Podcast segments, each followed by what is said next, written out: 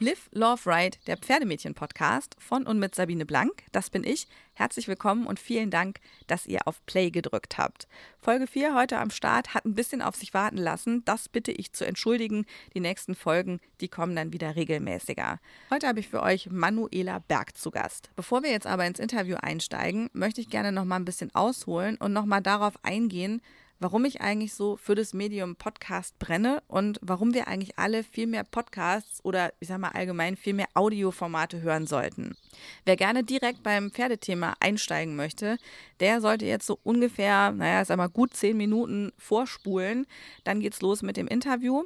Ähm, ich möchte mir aber trotzdem jetzt wirklich mal ausführlich auch die Zeit nehmen, darüber zu sprechen, ähm, warum ich tatsächlich der Meinung bin, ähm, dass dieser Podcast nicht nur irgendwie so ein Hype-Thema ist, was gerade cool ist, sondern warum es gerade in der heutigen Zeit ein sehr, sehr wichtiges und ein sehr, sehr schönes Format ist, was irgendwie sehr viel Gutes tut. Als Ex-Radiotante habe ich ja sowieso irgendwie ein Herz für alles, was Audio ist. Aber Podcasts, die sind schon echt das Ding. Und ich glaube, in den letzten Wochen bin ich dem Grund, warum ich das Format so gerne mag, nochmal ein Stück näher gekommen und das möchte ich gerne mit euch teilen. Wir leben ja in einer Welt, in der Likes und Shares eine Währung geworden sind. Sogar auch eine emotionale Währung. Und das wird irgendwie versucht, über alles einen Filter drüber zu legen. Im bestmöglichen Licht wird irgendwie versucht, das Wannabe-Self digital zu präsentieren. Und im krassen Gegensatz dazu sind Podcasts halt völlig ungefiltert und einfach nur authentisch. Es gibt keine Filter. Es gibt auch gar keine visuellen Elemente. Wer auch immer da spricht, der kann sich einfach nicht verstellen. Und deshalb finde ich, dass das einer der ehrlichsten Kommunikationswege der Gegenwart ist tatsächlich. Im Mittelpunkt steht manchmal der Host, also derjenige, der den Podcast präsentiert, sein Gast oder eben beide oder ein bestimmtes Thema. Und allein durch die schiere Länge ist es schon fast unmöglich geworden, sich das irgendwie alles vorzuschreiben und dann wirklich so Satz für Satz sauber aufzunehmen, sauber auch auszuproduzieren und einfach so viel Feintuning zu betreiben, Podcasts sind einfach echte Gespräche. Ja, da darf auch mal ein Satz hängen bleiben, da darf mal ein Störgeräusch dabei sein, da darf auch mal eine Pause oder ein Äh dabei sein.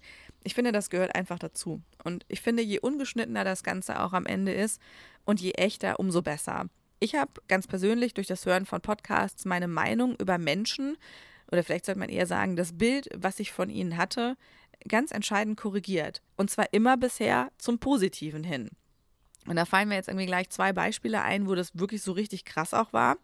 Ich fange mal beim ersten an. Der Fotograf oder wie er vermutlich sagen würde, Content Creator Paul Ripke. Als Fotograf hatte ich den schon länger auf dem Schirm und als damals ein Fußballbuch rauskam, dann habe ich das auch gekauft und habe das verschenkt. Also ich konnte mit seiner Arbeit irgendwie was anfangen, aber irgendwie in meiner Welt hatte der so einen Stempel von einem, ich sag mal, vergleichsweise unlustigen bis arroganten Dude, mit dem ich jetzt irgendwie lieber kein Bier würde trinken gehen wollen. Ja, und dann habe ich eine zweieinhalb Stunden Folge von Hotel Matze gehört, ein Podcast, Interview-Podcast, den ich euch, glaube ich, hier auch schon mal empfohlen habe. Und ich war einfach schon nach einer Viertelstunde Fan von Paul Ripke. Und ich würde heute jederzeit sau gerne mit dem Bier trinken gehen. Und daraufhin habe ich dann eben auch angefangen, AWFNR zu hören. AWFNR, alle Wege führen nach Ruhm. Das ist der Podcast von Joko Winterscheid und Paul Rübke. Und mit jeder Folge mehr ist einfach aus so einer Scheinwerfer-Personality ein ganz normaler Mensch geworden. Und jetzt natürlich schon irgendwie ein, in Anführungszeichen, normaler Mensch, der super erfolgreich ist und der eine unfassbar prollige Karre fährt und der irgendwo in den USA am Strand wohnt und so richtig fancy Sachen macht ständig. Aber halt auch jemand, der mal wegen Drogenbesitz vorbestraft worden ist, der genau wie jeder andere Jobs verkackt hat und auch immer noch verkackt und dem auch nicht alles gelingt. Und die Podcast-Folgen mit ihm als Host oder auch als Gast, die haben eben das Bild vollständiger gemacht. Komplett will ich gar nicht sagen, da fehlt noch eine ganze Menge. Aber jetzt eben viel nahbarer und viel nachvollziehbarer als nur das Bild, was man sonst halt durch die Medien für sich konstruiert hat oder was eben entstehen würde, wenn man jetzt, sag ich mal, nur dem Instagram-Profil folgt. Und ich habe heute eine echte Sympathie für jemanden, den ich in meinem Leben noch nicht gesehen habe. Aber ich bilde mir jetzt tatsächlich ein, den schon irgendwie auch so ein bisschen, so ein Schnuff weit zu kennen. Und das finde ich sehr, sehr schön. Lena Meyer-Landrut ist auch so ein Ding. Like a Satellite. Was habe ich über Lena gedacht? Ja, wunderschön ist die. Und ich bin ja grundsätzlich neidisch auf dünne Frauen. Das, das gönne ich ja niemandem.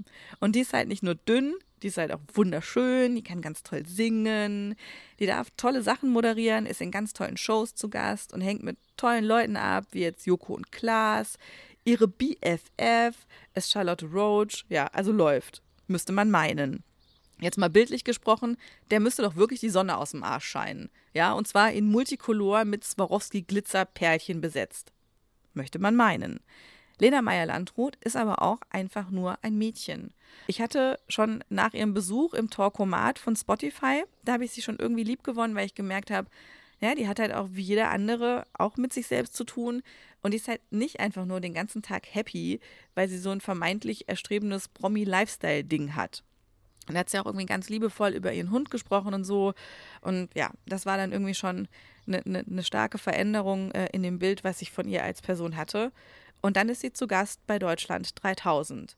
Und hier wird der Talk so echt und so nahbar, dass ich fast mitweinen muss, als ich höre, dass Lena dort im Interview mit Eva Schulz zu weinen anfängt. Und das ist halt das Ding mit Podcasts. Wir erfahren Dinge, die nicht in den Hochglanzprofilen geteilt werden. Und auch wenn es im Grunde klar ist, dass jeder, also jeder, seine eigenen kleinen oder auch großen Themen hat, so finde ich es halt doch irgendwie auch ein Stück weit einfach völlig erleichternd zu sehen, dass es auch okay ist, damit öffentlich umzugehen und dass man halt eben mit Schwächen oder Fehlern, die man hat oder Sachen, die man gemacht hat, die nicht so cool waren, dass man damit gar nicht hinter den Berg halten muss. Nimm mal hier äh, Olli Schulz und Palina Roginski. Was fällt uns so ganz oberflächlich zu denen ein? Olli Schulz, ausverkaufte Tour, der erfolgreichste Podcast zusammen mit Jan Böhmermann und ey, Palina Roginski, ganz ehrlich, die ist auch ohne Make-up, wenn die morgens aufsteht, so schön, dass es einfach schon fast nicht mehr erlaubt sein dürfte. Und witzig ist die auch noch.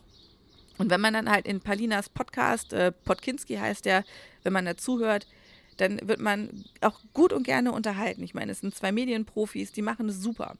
Und am Ende weißt du halt aber auch, dass die beiden halt auch wissen, wie es sich anfühlt, wenn man halt irgendwas nehmen muss und in ein Pfandhaus bringen muss, damit man Kohle dafür bekommt. Und schon sind das halt nicht mehr nur so Mediendudes, denen es halt gerade irgendwie super gut geht. Schon sind die halt auch Leute mit einer Geschichte, die viel nahbarer und viel greifbarer wird. Und das sind halt Sachen, das würden die nicht mal eben so in der Insta-Story posten, vermutlich. Also Olli Schulz vielleicht, dem muss man irgendwie alles zutrauen. Aber also ich finde, in Podcasts erfährt man halt auch Sachen, die über diese Hochglanz-Instagram-Welt einfach deutlich hinausgehen. Und noch ein Beispiel, was eben auch für mich persönlich sehr krass war, Cool Savage. Ich muss ganz ehrlich sagen, mit der Hip-Hop-Kultur oder auch mit Rap-Musik habe ich mich nie wirklich auseinandergesetzt. Ich habe da viele Vorurteile und ich sag mal so, alles, was mir dazu einfällt, wenn ich halt irgendwie den Namen Cool Savage höre, dann sind das eher so unterirdisch provokante Textzeilen aus dem Hause, ja, ich sag mal, was man nicht alles lutschen und mit deiner Mutter machen kann. Und der hat für mich einfach so einen klassischen Klischee-Idiot-Stempel drauf gehabt. Ja, aber von wegen. Cool Savage ist halt auch Familienvater und Ehemann. Äh, und ich glaube, das macht er auch ziemlich gut. Der ist um einiges reflektierter, als ich jetzt erwartet hätte. Und nach seiner Teilnahme im Talkomat hat er den Idiotstempel bei mir halt auf jeden Fall weg. Also ich kann ausschließen, dass ich mit der Musik irgendwann mal was anfangen kann und dass ich sowas feiern könnte. Aber ich habe jetzt eben ein völlig anderes Bild von der Person und ihrem Hintergrund und auf eine Art, ich respektiere den jetzt und ich finde das jetzt irgendwie okay. Ja, und dann das absolut krasseste Beispiel in Sachen Authentizität für mich aktuell, Pardiologie. Pardiologie ist der neue Podcast von Charlotte Roach und ihrem Ehemann Martin.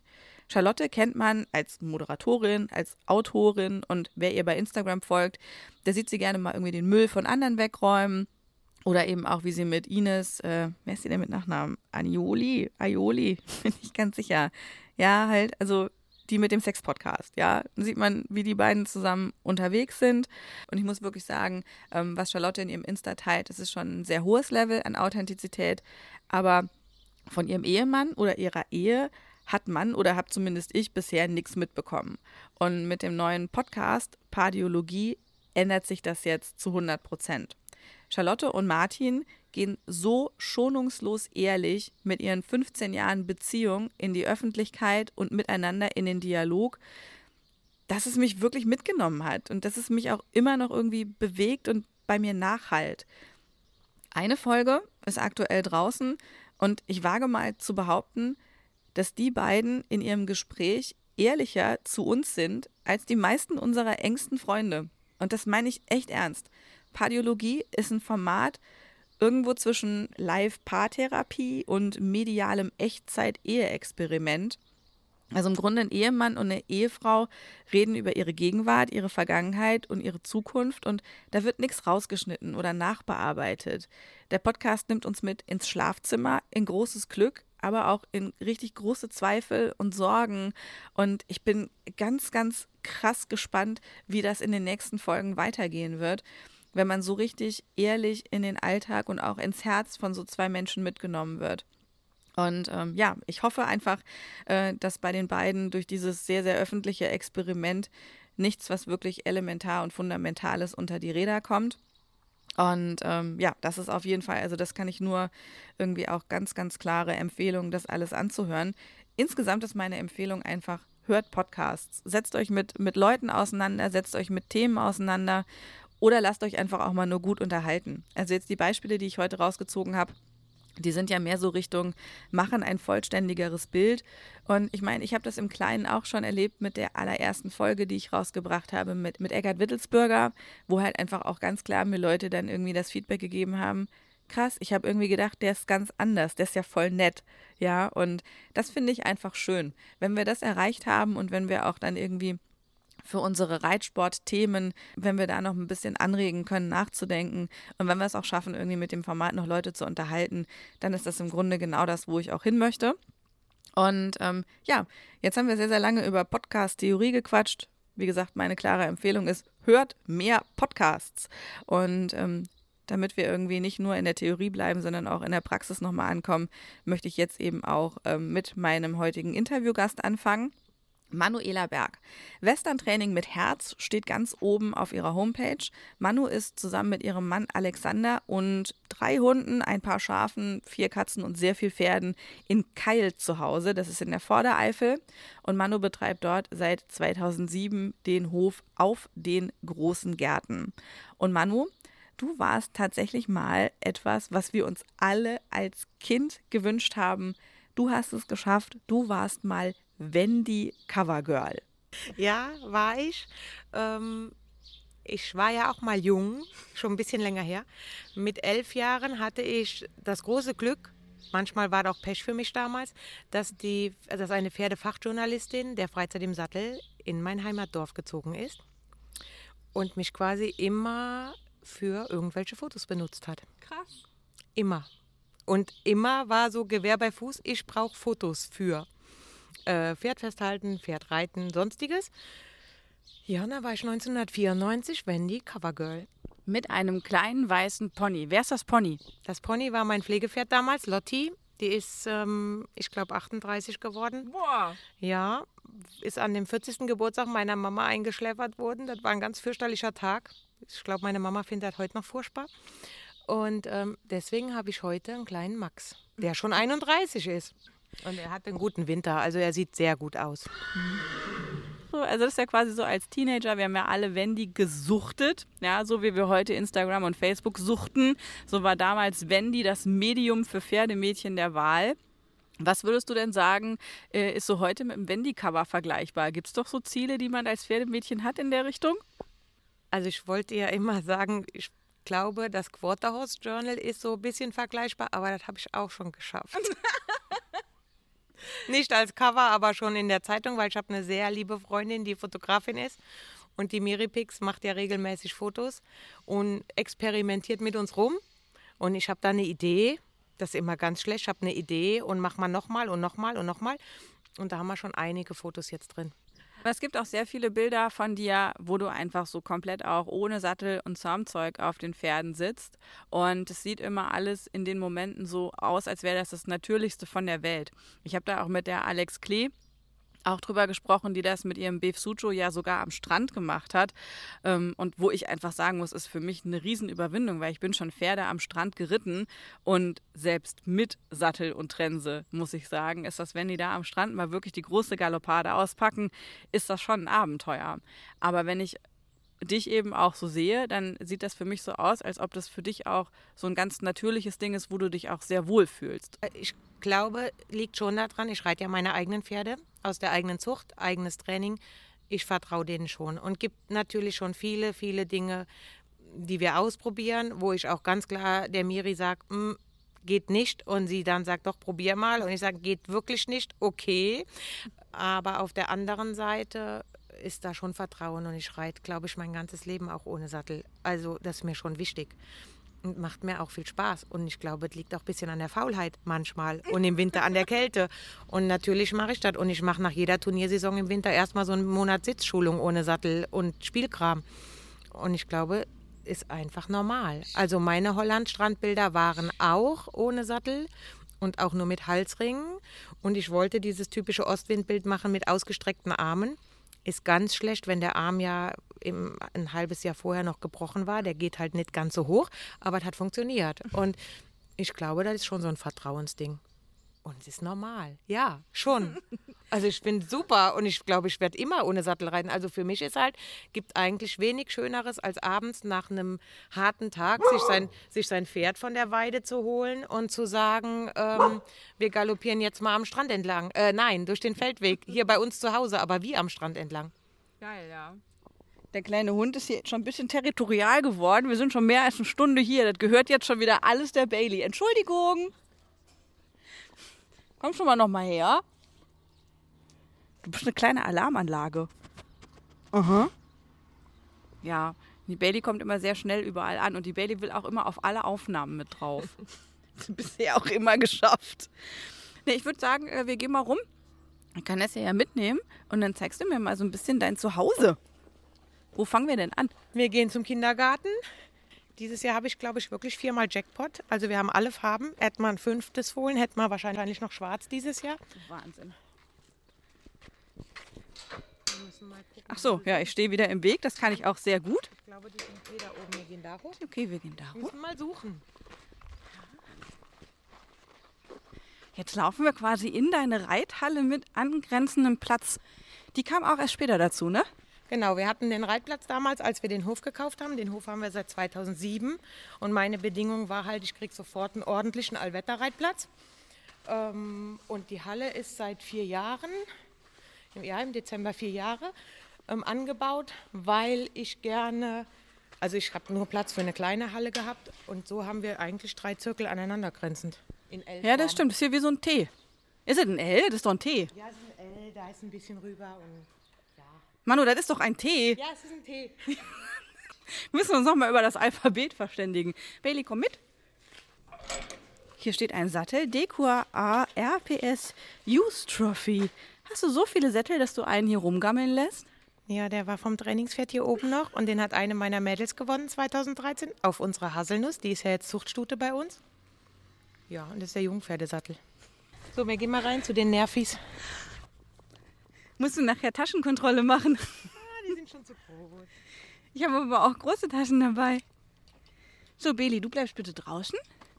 Hallo, guten Tag. Guten Tag. Die Ivy. Hallo, Ivy. Wie viele Muttis sind das jetzt hier? Das sind vier. Ähm, unser erstes Fohlen war von der Daisy. Die Daisy ist meine diesjährige Leasingstute von einer guten Freundin. Die hat am 22. März den Jack bekommen, einen kleinen Bayron-Hengst. Jetzt muss ich mal gerade überlegen. Danach kam von der Hazel, die den Sattel gewonnen hat mal, der Jamie, der kam am 5.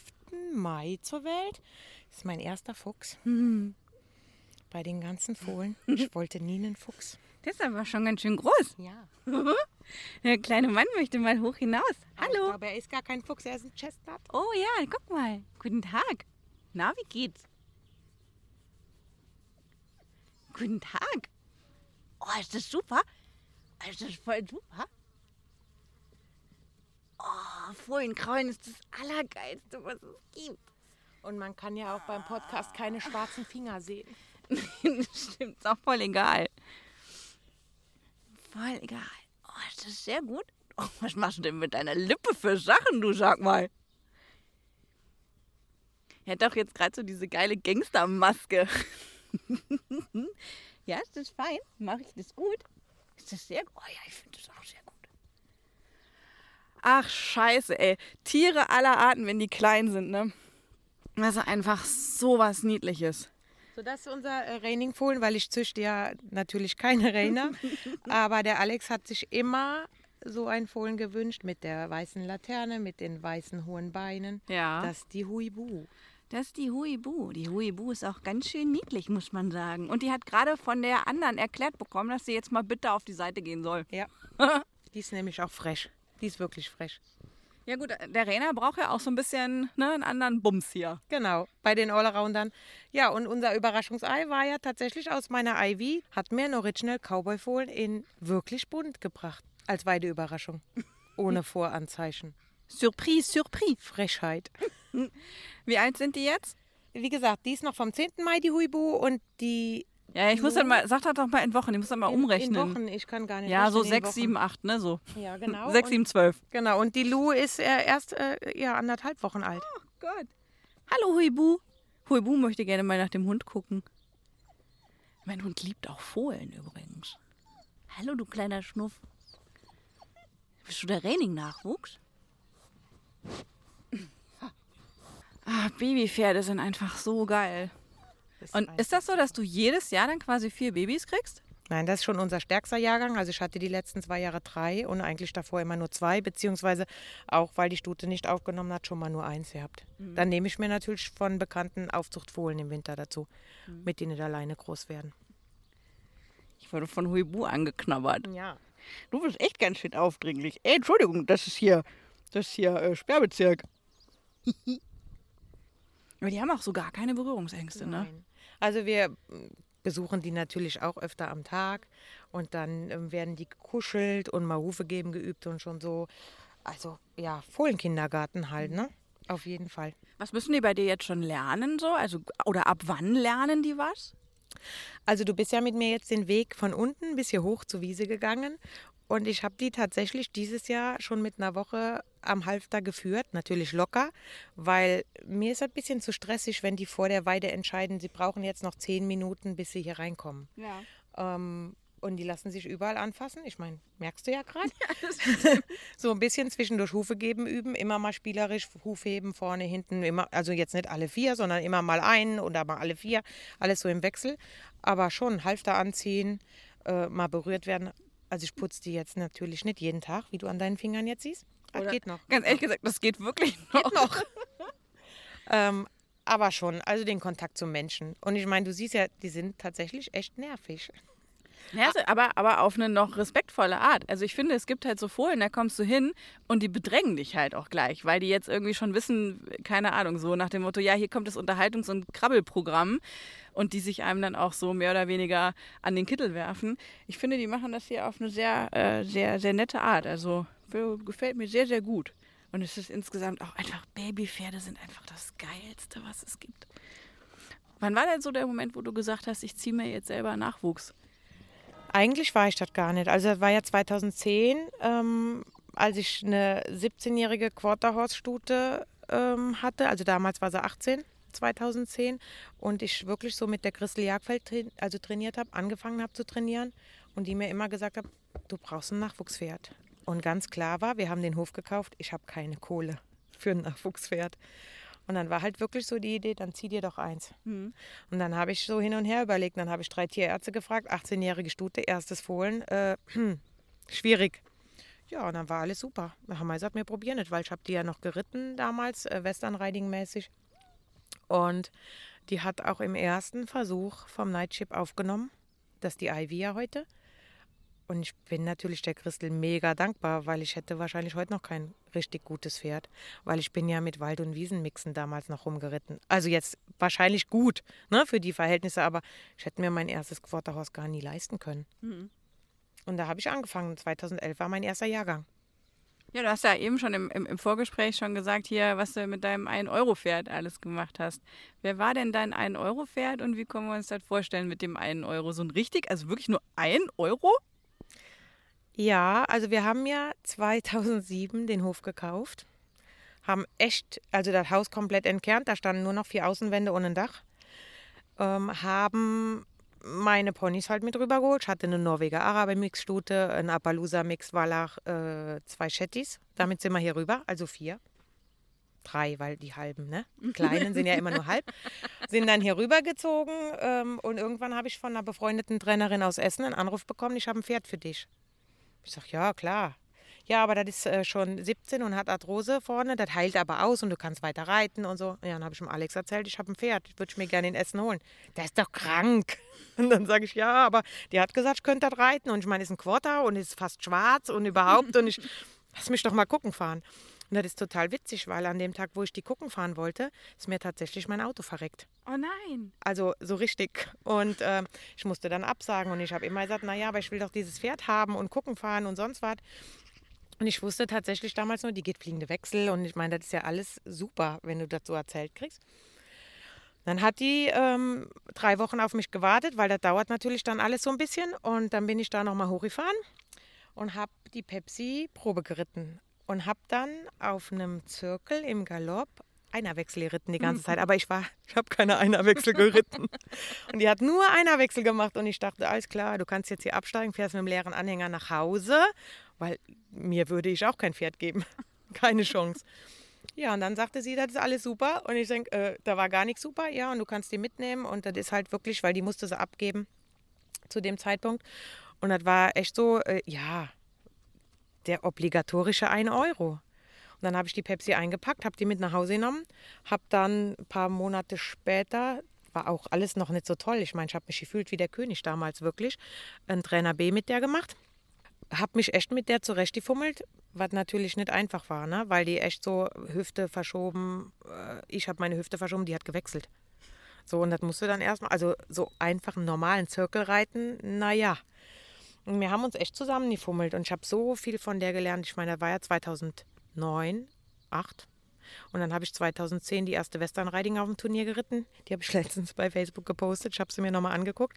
Hatte einen, glaube ich, 56er Score und habe gewonnen und ich war so super gut. und ähm, ja, und dann, wie gesagt, dann hat die Christel mich damals dazu ähm, so ein bisschen gedrängt, zieh dir ein Pferd da raus. Und ich wollte ja alles nur kein Fuchs und dann kam das braune Stut wohl ein Ivy raus.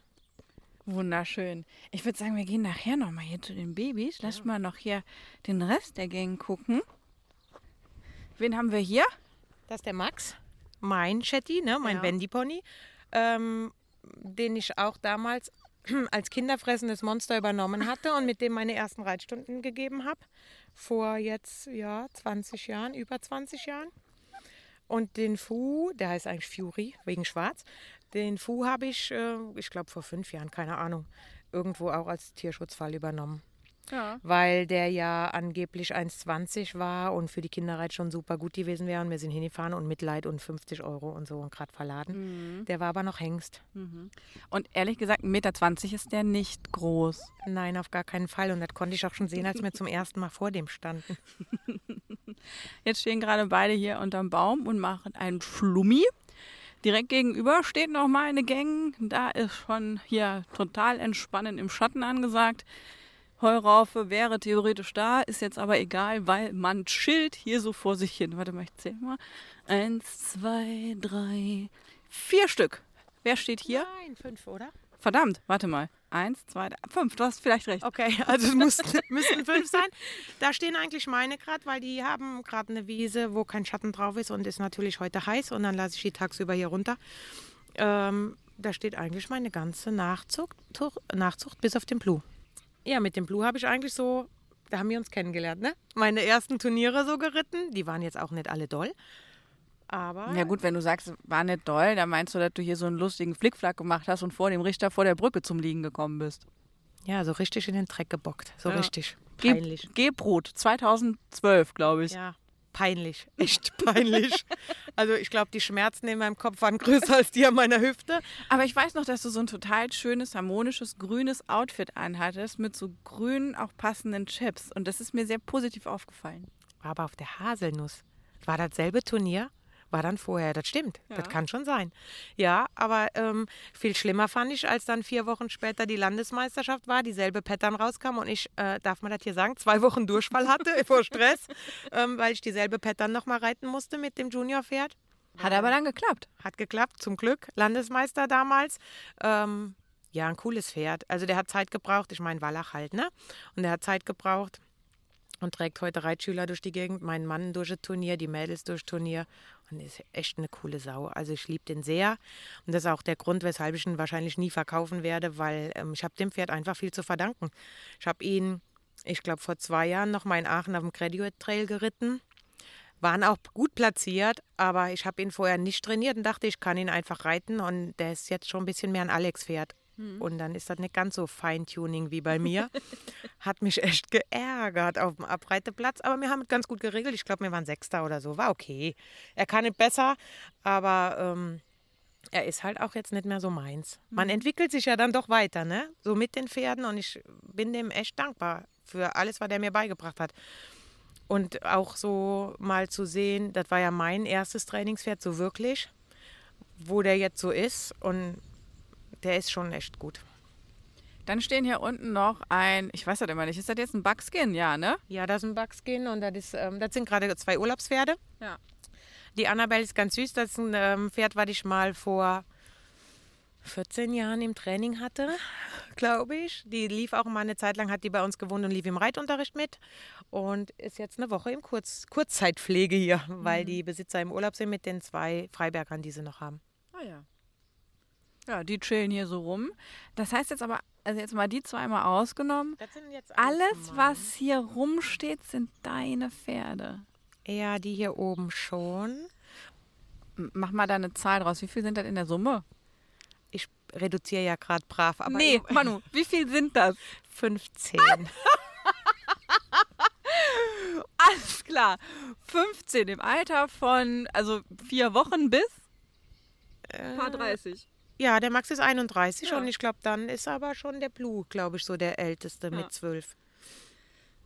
Ja, 15. Das heißt, dein Mann hat auch wahnsinnig gute Nerven. Also hat ja eben auch eine Weile bei uns gesessen und ist dann mal eben so mit dem Wasserfass da losgefahren, hat hier Platz und Halle nass gemacht und macht also einen tiefen, entspannten Eindruck. Und ich meine, viele Pferdemädchen kennen das Problem, alleine irgendwie einen Mann dazu zu kriegen, dass der irgendwie einmal die Woche vielleicht mit an den Stall geht und da vielleicht irgendwie was hilft oder keine Ahnung, halt mal mit auf Turnier fährt, kann ja schon schwer genug sein. Jetzt hast du ja den absoluten Jackpot, weil du hast einen Mann, der das mit dir zusammen lebt und der ist auch immer auf dem Turnier auch mit dir dabei und auch witzig, wie wir da eben über so Sachen gesprochen haben, der weiß dann auch alle Details. Ja, also dann reden wir über so eine ganz bestimmte Szene, da sagt er, nee, nee, nee, das war so und dann ist die nicht getrabt, sondern ist Schritt gegangen. Das heißt, der ist da also nicht nur dabei, auch irgendwie, weil er muss, sondern der ist auch mit jedem Detail dabei und weiß das auch noch alles. Wie krass, was hast du gemacht? Ich glaube nichts. Also äh, äh, gut, es gibt zwei Sachen. Das erste ist, er hat mich kennengelernt und sagte, er wollte nie eine Freundin mit Pferd. Ich ja. sage, ist gar kein Problem. Ich habe vier, fünf damals, vier. Ähm, ist also gar kein Problem. Ich habe kein Pferd, ich habe vier.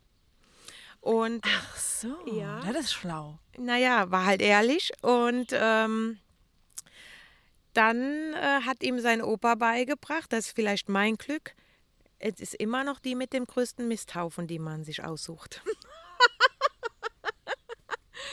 Gut, und das ist aber auch im Alltag, also das kommt mir so vor, als würde sich das auch einfach sensationell gut ergänzen. Also wenn man hier von außen reinkommt, ist das die perfekte kleine Welt. Ja, danke. Also ich glaube, er braucht das auch. Also er muss da so bauen können und so und er muss da. Also ich habe immer die Ideen. Finde der ganz fürchterlich, wenn ich sage, ich habe eine Idee. Aber eigentlich, glaube ich, freut er sich schon über die Ideen. Weil ja. geht ja weiter. Ich, bei uns ist das zu Hause so, ähm, ich weiß gar nicht, ob ich das hier sagen darf, doch, ich glaube schon. Also wenn meine Oma der Meinung ist, dass irgendwas ganz gut wäre, wenn das mal einer machen würde, dann sagt immer, man müsste mal. also sag, nicht so kannst du mal, sondern man müsste mal. Und dann auch natürlich saarländisch, man müsste mal. Ja, ich glaube, ich kann auch gut, man müsste mal sagen.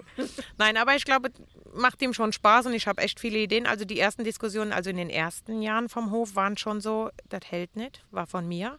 Doch, das hält kein Problem, das hält. Ich sage, nein, ein Stein für die Mauer wird nicht funktionieren, weil wir wissen, wie sich Pferde jucken. Mhm. Heute ist das okay. Heute muss ich auch nicht mehr sagen, das hält nicht mehr, weil die Erfahrung muss der selber machen, weil mm, Pferde machen halt schon viel kaputt. Und es war halt schon so ein Problem, dass man, glaube ich, da reinwachsen muss. Und wir bauen sehr stabil heute. So ja. alles. Wo ist denn der Rest der Gang? Ich habe noch eine kleine Gruppe Einsteller, die steht jetzt ähm, auf einer Wiese am Ortseingang. Und ansonsten, welche Gang noch? Der Harvey. Der Harvey stand da. Der steht da. Da, Ta- mit den Moment. Riesenohren in der Fliegenmaske. Aber dann ist der Harvey ja 1000 Meter groß geworden. Harvey, die letzten Bilder, die ich von dir gesehen habe, da warst du sehr klein. Also er ist schon ein bisschen langbeinig jetzt, ne? Und guck, er ist ganz süß. Und ganz süß und sucht immer noch so ein bisschen neue Besitzer. Und ist 1,42 gerade hinten. Der Harvey Specter. Ja. Wobei man ja sagen muss, also die Figur Harvey Specter aus Suits, der ist ja schon noch eher so ein, also um es mal sehr positiv zu sagen, ein Schlitzohr. Nein, ich glaube, der Harvey hier ist eher ein Schaf. Nein, der ist sehr süß. Also wirklich sehr brav und ich glaube, der wird mal echt ein mega Amateurpferd. Ähm, er hat ja auch eine coole Mama und der ist total unkompliziert und echt, echt toll. Also ich verstehe gar nicht, warum den keiner haben will, bis jetzt wirklich nicht. Und ich will ihn nicht haben, weil er halt ein Hengst ist oder irgendwann ein Wallach ist. Und dürfen hier nur noch Mädels bleiben. Ah, Girls only. Aber er ist, also es ist wirklich ein bildschönes Pferd. Und jetzt ein Jahr alt. Du kannst noch ein bisschen überlegen. Ja, so, also perspektivisch in den nächsten drei bis fünf Jahren brauche ich mal ein neues. Kannst du ihn bis dahin so richtig gut fertig machen? Ich guck mal. Ja. Der Plan ist gerade anders, aber ich gucke einfach mal. Ja, wobei ich ja auch gesagt habe, also nach meiner Erfahrung jetzt mit meinem Pferd, ich meine, das ist ja jetzt Wallach, 15 Jahre. Und irgendwie hatte vor ein paar Jahren schon mal, ich habe bis dahin, also andersrum angefangen, ich habe bis dahin immer gesagt, ich möchte nie eine Stute. Ich habe auch, als ich Pferde geguckt habe damals, vor jetzt mittlerweile zwölf Jahren, eigentlich ähm, fast gar keine Stuten angeguckt. Ein einziges Mal bin ich losgefahren. Es war so ein ganz kleines, kompaktes Mädchen, Hollywood Dunnet gezogen, auch wunderschönste Farbe und so. Und du hast in der Anzeige im Grunde schon gesehen, dass die viel zu billig ist für das Papier und das, was sie angeblich auch schon dreijährig so kann. Also es war völlig amtlich, dass da ein Haken dran sein muss. Aber ich habe mir gedacht, na gut, kannst ja mal gucken, wie groß dieser Haken ist. Weil das war tatsächlich, also war einfach so ein Barbie-Puppen, wunderschönes Gesicht und so. Und naja, gut, bin ich da hinter Köln gefahren. Und dann kam ich da an und dann stand die schon geschniegelt, gestriegelt, fertig in der Stallgasse, wo ich dachte so, ja gut, hätte ich jetzt eigentlich lieber gerne selber gemacht, aber ist ja egal. Und der Typ, der die angeboten hat, ja, also er kann sie mir leider nicht vorreiten, wäre es heute Morgen gerade von einem jungen Pferd runtergefallen. Sonst hätte er mir die total gerne vorgeritten. Aber jetzt halt leider ganz schlecht mit dem Rücken auch und so. Dann bin ich da drauf gesetzt. Schritt und Trab war noch ganz okay. Und sobald ich die angaloppiert habe, ich kann dir nicht sagen, innerhalb von 0,3 Sekunden war ich mit dem Hallensand wieder vereint. Dann habe ich dann den Haken gefunden. Ich wollte dann natürlich unbedingt wissen, ob das eigentlich jetzt Zufall war oder Methode. Kein Zufall. Ich habe mich dort siebenmal in zehn Minuten absetzen lassen, bin nach Hause gefahren und konnte drei Tage keine Treppen mehr gehen. Ich, muss ich dich jetzt fragen, warum du die sechsmal ausprobiert hast, wirklich? Ich bin ja nicht sechsmal dahin gefahren. Nein, nein, das habe ich verstanden. Ja. Aber du bist sechsmal nochmal aufgestiegen. Ja, klar. Okay. Ich dachte, Ich das habe einen geht dann. Jockey hier. Nee, ganz im Ernst, heute, ich bin so ein Hosenscheißer geworden. Ja, ich habe, wenn ich, wenn ich Pferde habe, die am Boden schon nicht richtig zuhören, auf die würde ich mich schon gar nicht mehr draufsetzen. Schon gar keinen Bock mehr. Ich bin mittlerweile echt so ein richtiger Sicherheitsdude geworden. Ich habe sogar einen Helm jetzt. Das ist sehr löblich. Also den habe ich jetzt wirklich nur bei manchen Trainingspferden an, also auf meinen eigenen, wie man ja auf den schönen Fotos sieht, selten. Aber ähm, das ist schon löblich. Aber ich habe das auch. Also ich würde ganz wenig Pferde, glaube ich, reiten, die ich so im Alltag irgendwo sehe, weil da ein bisschen Erziehung fehlt. Wobei ich glaube, da bei deinem Probereiten lag wahrscheinlich irgendwas ganz anderes im Argen. Ja, also da ist mit Sicherheit einiges schiefgelaufen. Und also bei mir und dem Helm ist das auch so, ich habe ganz, ganz lange keinen getragen und habe dann ähm, vor, mittlerweile könnte das so zwei Jahre her sein, habe ich unten bei uns im Wald, als ich mit dem Hund spazieren war, habe ich eine Reiterin gefunden, die gerade einen Unfall hatte. Und zwar ohne Helm. Und die ist dort irgendwie abgeschmiert, der Gaul war noch da. Und die war halt aber völlig benommen. Also du hast halt gesehen, die hat, hat den einen Arm irgendwie schief und das eine Bein. Und hast auch am Gesicht gesehen, dass die auch im Dreck gelegen hat. Und die war halt völlig neben sich. Und das war so der Moment, wo ich dachte, krass. Jetzt mal gesetzt den Fall, die ist jetzt Matsch. Das hätte halt einfach durch so einen Helm verhindert werden können. Und es war einfach nicht nötig in dem Moment, dass die so, äh, ja, ich sag mal, so beeinträchtigt war von dem Sturz. Und dann bin ich am selben Tag runter in unser äh, Reitsportgeschäft gefahren, habe da geguckt. Und ich muss auch ehrlicherweise sagen, also meine Erinnerung an das Thema Reithelm war noch so diese Samtbomben, die es halt nur in drei Größen gab und die auf jeden Fall immer gedrückt haben und wo du auf jeden Fall auch geschwitzt hast. Und mittlerweile die Helme sind so leicht, so mega gut anpassbar. du merkst ja gar nicht mehr, dass du die auffasst. Und heute ist halt so, ich ziehe sie ins Gelände an und jetzt irgendwie, ja, ich glaube manchmal in der Halle. Also ich weiß halt auch irgendwie, es gibt halt auch gar keinen Grund mehr, warum man den nicht anziehen sollte so. Ja, ich glaube, also ich, da tue ich mich noch schwer. Meiner hängt auch im Spind und ich ziehe ihn dann zwischendurch an auf irgendwelchen Pferden, ähm, wo ich wirklich sage, das ist jetzt mit Sicherheit besser. Aber ich bin da einfach nicht dran gewöhnt. Das ist echt schwierig für mich, das stimmt schon. Du hast ja. recht. Ich glaube, das kommt auch wahrscheinlich irgendwann an irgendeinem Tag, wo ich sage, jetzt mache ich das. Und ich hatte auch schon ein paar Gehirnerschütterungen. Ja, ich halt nicht. Also mir ist halt nie was passiert. Und an dem Tag ja auch nicht, sondern es war einfach eine Fremde, ja, die wir da im Wald aufgesammelt hatten. Und wir haben halt dann das Pferd, die ist oben im Krankenwagen abgeholt worden. Wir haben das Pferd runter auf den Hof gebracht. Und das war so der Moment, wo ich gedacht habe, ja, also man kann ja mal wenigstens mal gucken. Und seitdem ziehe ich das Ding wenigstens im Gelände an. Weil am Ende ist schadet halt auch einfach nichts. Also ich hatte eine Situation letztes Jahr, ich habe ein Trainingspferd abgeholt und war auch echt, glaube ich, total schlecht vorbereitet. Oder ich habe ich hab null damit gerechnet. Die hat mich einfach umgerannt. So richtig. Ja. Richtig umgerannt. Und ich hatte den Oberarm angebrochen. Gut, das habe ich dann erst drei Tage später festgestellt, nachdem man dann ja gesagt hat, äh, geh mal jetzt doch ins Krankenhaus. Wurde halt schlechter. Ich dachte, ich bin geprellt. Und da war so ein Moment, wo ich so für mich auch überlegt habe, ähm, noch mal ein bisschen bewusster in dem normalen Umgang mit dem Pferd zu sein. Weil du gewöhnst dir doch an, du hockst dich beim Hufe auskratzen daneben, beim Putzen zwisch, unter dem Bauch, zwischen die Beine. Die müssen nur nach einer Fliege schlagen, dann hast du es schon. Und das war so ein Moment, ich glaube, letztes Jahr habe ich so für mich noch mal entschieden, vorsichtiger zu sein, einfach mehr aufzupassen, bewusster zu sein. Aber so beim Reiten, gut, ich reite natürlich jetzt auch überwiegend meine Pferde und ich, klar, ich weiß, den Spruch hörst du immer dann, aber ich denke halt schon, dass das eigentlich ganz gut funktioniert. Ja. Ja, ich meine, ich reite ja auch fast ausschließlich meinen eigenen seit mittlerweile zwölf Jahren. Aber im Zweifel kann der halt auch sich blöd erschrecken. Und ich bin halt auch nicht mehr so geschmeidig wie vor zehn Jahren. Also die Wahrscheinlichkeit, dass ich vielleicht halt körperklausmäßig dann doch auch mal irgendwie nebendran lande und nicht sitzen bleibe, die steigt halt auch. Wir sind mittlerweile hier in einer kleinen Stallgasse mit wunderschönen angrenzenden Paddocks angekommen. Vier Stück hier ähm, ja, Frischluft quasi für jeden, genau. Also jeder kann quasi rausgehen, wenn er Bock hat, kann aber auch reingehen mit bestimmt selbstgebauten Heuraufen an der Seite. Na klar. Na klar. Das war wieder, ich habe mal so eine Idee. Ja. Ähm, Man müsste mal. Aber hier stehen ja meine Pferde dann drin, die du jetzt oben gesehen hast unterm Baum. Da ist so der Absetzerstall für den Winter. Für die Kleinen dann, die ja. von diesem Jahr dann irgendwann ohne Mama stehen müssen. Ähm, ja, genau. Und die Paddockboxen von meinen ähm, Turnier- und Reitpferden. Ja. Voll schön. Das ist auch alles so irgendwie, also ich meine, das ist alles nicht riesig, aber es ist halt alles so genau das, was es braucht. So. Ist genau das, was überall hinpasst. Also ich glaube, wir haben jeden Zentimeter genutzt, der hier auf dem Hof zur Verfügung steht. Und werden wahrscheinlich auch jeden weiteren Zentimeter noch nutzen, der dann irgendwann so ein bisschen übrig ist. Ja, da haben die Ponys ihren Laufstall bekommen. Ah, hier, Moment. Das nebendran jetzt hier, ne? Da ist das Bonnie-Paradies. Und du hast das auch mit Blumen. Hier sind überall immer mal zwischendurch echt schöne Blumen. Äh, genau, wir haben ja damals den Hof gekauft und die Parzelle von meinen Weiden da oben, wo die Fohlen jetzt waren, heißt tatsächlich auf den großen Gärten. Ja. Und ich wollte damals ja so einen tollen Hofnamen haben und alles ist immer Englisch und alles ist immer Rentsch und, und sonstiges.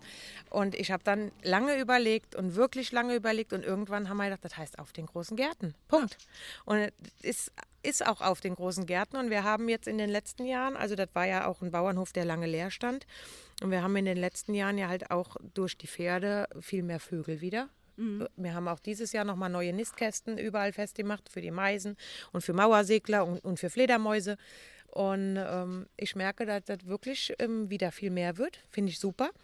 Und ich habe auch überall jetzt in jeder Ecke ähm, überwiegend Rosen, weil die sind nicht so pflegeintensiv. Also zumindest bei mir nicht. Meine Mama sagt, ich, sie weiß nicht, wie ich das mache. Aber die Rosen sind natürlich ein Traum, das siehst du. Dieses Jahr besonders, aber ich habe das eigentlich alles bepflanzt. Jede Ecke, die da so ist, weil ich finde es halt schön. Ja. Ist es auch. Es ist auch einfach so pure Idylle. Einfach so. Und dann hier, hier gibt es nochmal irgendwie ein paar Panels und ein paar Ballen. Gehen wir mal gucken, was da noch gibt. Oh, da liegt eine Katze. Oh, bist du eine hübsche Katze? Die spricht auch nicht mit jedem, ne? Nein, das ist der Tagger. Ähm, der ist so eher mein Hofhund, der ist keine mhm. Katze eigentlich. Und hier ist der Offenstall von den Einstellern. Also ich habe eine kleine Stutenherde an Einstellern. mit Offenstall und ähm, ja, mit dem Auslauf. Und mit der schönsten Katze. Die hat ja geil blaue Augen. Aber es ist jetzt auch mehr so, also wir sind, wir stören gerade, habe ich so das Ja, Gefühl. ist ja eine Katze. Ja, gut, dann halt. Ah, hier hängen noch mehr bepflanzte Reitstiefel rum. Das ist auch so ein Ding bei dir. Aber den Pflanzen geht es übrigens nicht so richtig gut. Nein, die haben äh, heute wohl ein bisschen warm gehabt. Ich habe ja Besuch. da gehe ich dann nachher nochmal. Jetzt gehen wir noch in den Stutenstall. Ach, was gibt noch? Warte mal. Was haben wir denn jetzt hier? Hier haben wir so äh, Futterkammer. Da gehe ich ja auch immer gerne schmusen. Was haben wir denn hier? Guck mal. Aha, aha, aha. Ganz viele Eimer. Ist das alles, was du fütterst oder ist das auch von den anderen? Na, das ist eigentlich, was wir alle so zusammenfüttern. Also wir haben eine Futterkammer ähm, und die Stuten von den Einstellern kriegen eigentlich Mineral und im Winter halt das gleiche, gleiche Futter wie meine. Wie sieht denn so ein klassischer Speiseplan bei deinen Pferden aus? Ähm, eigentlich ganz einfach. Ich gebe Wafer und seit Jahren entweder Pavo-Pellets oder Hafenspellets und Mineralfutter. Dann haben wir hier so die Sattelkammer von der Manu. Ja, das meine. Ja. Ja, das auch, also du hast auch überall immer so ein bisschen was Besonderes dran gebaut. So, da oben steht dann noch ein, ein, so ein Dekopferd. Do what you love, love what you do. Und auch ein Bild vom Turnier. Die Pepsi. Das ist die Pepsi. Das 1-Euro-Pferd. Ja. Ja. Ja, ist doch geil. Welcome to, Par Welcome to Paradise. Wo geht's da hin? In den Stall. Da steckt ein Messer von der anderen Seite. Das für den Strohball. Ich frag ja nur. Dann hängen hier ganz viele Decken. Da haben wir auch, also, also ne, das ist auch einfach so süß. Da stehen halt überall oben drüber so kleine Pferdefigürchen, wo auch die Namen drauf sind. Ja, also equipmentmäßig, es fehlt an nichts. Jede Menge Trensen und Gurte, aber auch sehr aufgeräumt, muss ich sagen. Zickenstube, das riecht nach Stutenstall. Ja. Hier haben wir einen Ständer, ist das zum Untersuchen? Genau, das ist der Untersuchungsstand, weil mein Tierarzt liebt mich dafür, für die ganzen Ultraschalluntersuchungen den, den Untersuchungsstand zu haben. Ist ja ganz easy, weil vorne gibt Futter und alle meine Stuten laufen da natürlich alleine rein. Und den haben wir letztes Jahr auch erst neu gemacht, weil ne, man, man müsste mal. Das sieht ja auch noch sehr neu aus und ehrlich gesagt so ein bisschen wie diese äh, Boxen, die so auf der Messe immer ausgestellt werden, wo man so vorbeiläuft und denkt, ah, geil, sowas zu Hause. Weißt du, wie viele Jahre ich an der Messe vorbeilaufen bin? Nein, das ist wirklich, das war mein Traum, weil meine Stuten natürlich echt einen tollen Job machen. Und ich für mich entschieden habe, ähm, ich will das irgendwann so schön haben. Also der Kronleuchter fehlt noch, ne? aber der Rest ist schon ganz cool. Das haben wir letztes Jahr gemacht. Sehr geil, gibt eine Glocke, weil ich gucke mal, ob ich da dran reiche. Aua, schon mal wieder irgendwo gegen gelaufen. Verdammt, warte kurz. Der Zwerg ist drangekommen. Was ist dann, wenn Föhrchen da ist? Nein, ich habe ja Kameras hier überall. Das aber, ja, ne, da ist ja direkt der Eingang. Ja gut, dass die Stute nicht die Glocke läutet, war klar, aber Nein, also, ich habe das mal wegen Deko, ne? Ich habe ja so einen kleinen Dekospleen, wie du siehst. Und ähm, der Stutenstall ist natürlich der Stutenstall, weil hier kann ich im Schlafanzug jederzeit gucken gehen. ach, das heißt, Da von dem geht es- Treppchen Da geht es in unser Haus rein. Ja, und das. Ja, wer mich kennt, der weiß, ich bin öfter mal mit dem Schlafanzug unterwegs. Nein, aber das ist schon cool, weil du kannst natürlich egal wann, wie gucken gehen. Ja. Und wo geht da oben hin? Da oben ist eigentlich so ein, ja, ein Vorratsraum, wo ich die Übernachtungsmöglichkeit für die ähm, Reitercamp-Kinder habe. Ich mache einmal im Jahr so ein bisschen Reitercamp mit der Verbandsgemeinde bei uns und ähm, da machen die so Strohlager. Ich habe früher auch auf so einem Isländer Reiterhof Kinderferien betreut als 18-, 19-Jährige. Ich will mal so sagen, ich habe viel für mein Leben gelernt in diesen Wochen. Wir machen auch immer nur anderthalb Tage und eine Übernachtung. und das aber zweimal dann, ne? Was ist? Reiterstübchen? Reiterstübchen waren wir ja schon. Da warst du schon gut. Ja. Reiterstübchen. Wir können uns noch mal hier hinsetzen. Können wir noch ein bisschen lästern. Ich mag ja so Idylle, mag ich ja wirklich gerne. Ist es denn für dich auch im Alltag? Also erlebst du das hier so als das kleine Paradies, was ich sehe, wenn ich hier reinkomme? Ja, ich glaube, zum Großteil kann ich das wirklich so erleben. Ich denke, äh, jeder, der als Pferdetrainer oder Pensionsstallbetreiber oder sonstigem den Job zu tun hat, hat Höhen und Tiefen. Ähm, auch mich haben die Tiefen jetzt mal erreicht, tatsächlich. Aber ansonsten ähm, ist es mein Paradies. und ist auch genau das, was ich immer wollte. Gut, vielleicht wusste ich lange nicht, ob ich das wirklich will, aber ansonsten ist definitiv alles hier, also wir haben alles so gebaut, dass es wirklich gut zu handeln ist. Wir haben kurze Wege, wir haben, ich denke, für die Pferde eine sehr artgerechte Haltung, das ist mir natürlich wichtig. Die haben 24-7 Heu. Ähm, ich denke schon, dass das genau das Optimale ist und ich genieße das auch sehr. Also ich meine, klar, im Winter, ne, bei Matsche, mit Regenhose und den ganzen Tag dunkel. Aber auf der anderen Seite komme auch ich rein und setze mich an den Ofen, trinke mir einen Tee und bin happy. Mhm. Weil das ist ja natürlich super schön, wenn du so Tage auch hast, wo du weißt, es ist eigentlich wie früher. Ich bin früher dann mit zwölf Jahren mit dem Fahrrad irgendwo zum Pflegepferd gefahren, bin durch den strömenden Regen heimgefahren, habe mir zwei Käsebrot gemacht, einen Hagebutten Tee und war happy. Und eigentlich, glaube ich, lebe ich genau dasselbe Leben immer noch. Ja, es ist schon irgendwie so ein bisschen wirklich wie der wahr gewordene Wendy-Traum. So irgendwie ist es alles, es ist so wirklich so, ja, also man hat sofort das Gefühl, irgendwie die in Anführungszeichen richtige Welt verlassen zu haben. Und du hast ja auch eben, als wir äh, gesprochen haben, bevor wir aufgenommen haben, gesagt, manchmal muss ich auch einfach mal eine Stunde zu Rewe fahren, dass ich so nochmal Kontakt zu der anderen Welt habe. Weil es ist ja schon manchmal so, dass ein paar, also manchmal kommt es auch vor, dass du eine Woche lang quasi mit dem Auto auch die Anlage gar nicht verlässt. Kommt schon vor. Und es gibt dann echt Tage, wo ich zum Alex sage, ey, wir müssen mal gerade eine Stunde irgendwo einkaufen fahren. Einfach so, abends um halb neun. Nein, es wird schon so. Ähm, aber es ist schon echt ein Traum und es ist tatsächlich auch eine ganz andere Welt, die so entschleunigt, mhm. wenn man hier reinkommt. Könntest du dir vorstellen, nochmal irgendwo Einsteller zu sein? Ich war ja in meinem ganzen Leben noch niemals Einsteller. Was? Nein, noch Was? nie.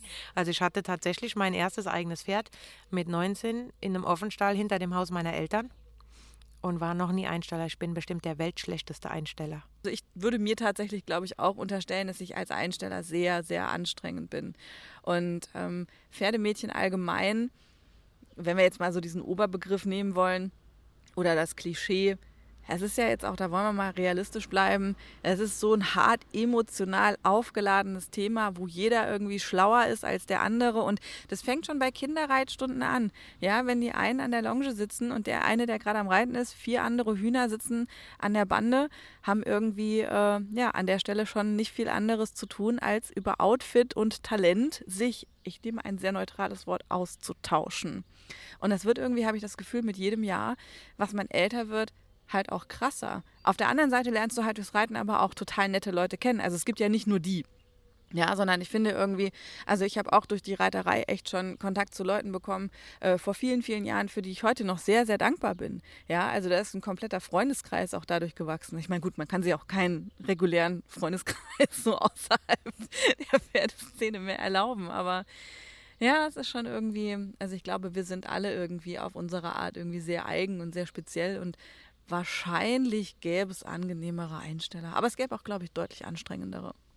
Ja, und ich habe natürlich auch jetzt, ich bin ja selber auch äh, dann Pensionsstallbetreiber und habe natürlich auch viel mehr Verständnis jetzt auch für andere Ställe.